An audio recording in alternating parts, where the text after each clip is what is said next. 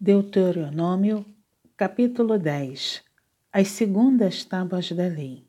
Naquele tempo, me disse o Senhor: Lavra duas tábuas de pedra, como as primeiras, e sobe a mim ao monte, e faze uma arca de madeira.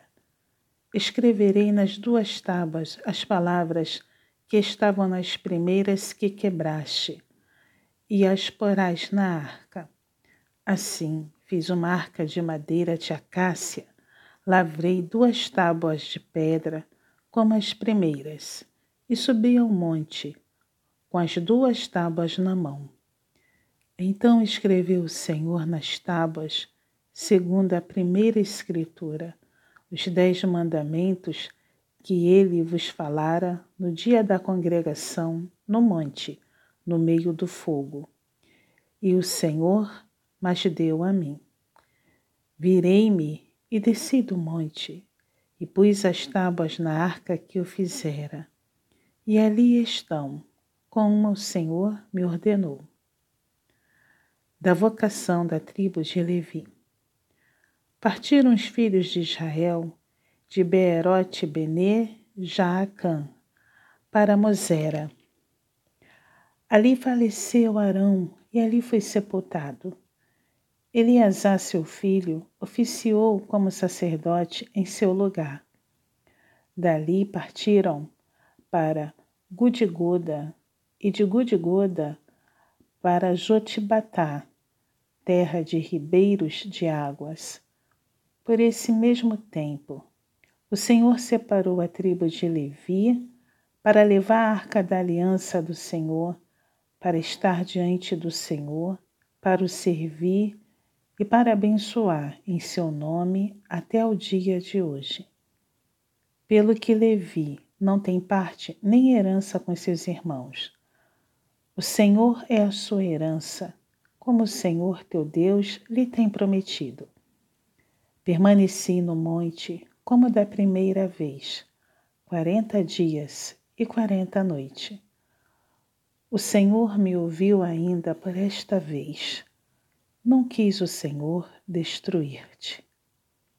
Porém o Senhor me disse: Levanta-te, põe-te a caminho diante do povo, para que entre e possua a terra que, sob juramento, prometi dar a seus pais. Exortação à obediência. Agora, pois, ó Israel, que é que o Senhor requer de ti? Não é que temas o Senhor teu Deus e andes em todos os seus caminhos e o ames e sirvas ao Senhor teu Deus de todo o teu coração e de toda a tua alma, para guardares os mandamentos do Senhor e os seus estatutos que hoje te ordeno para o teu bem. Eis que os céus e os céus dos céus são do Senhor, teu Deus, a terra e tudo o que nela há. Tão somente o Senhor se afeiçoou a teus pais para os amar.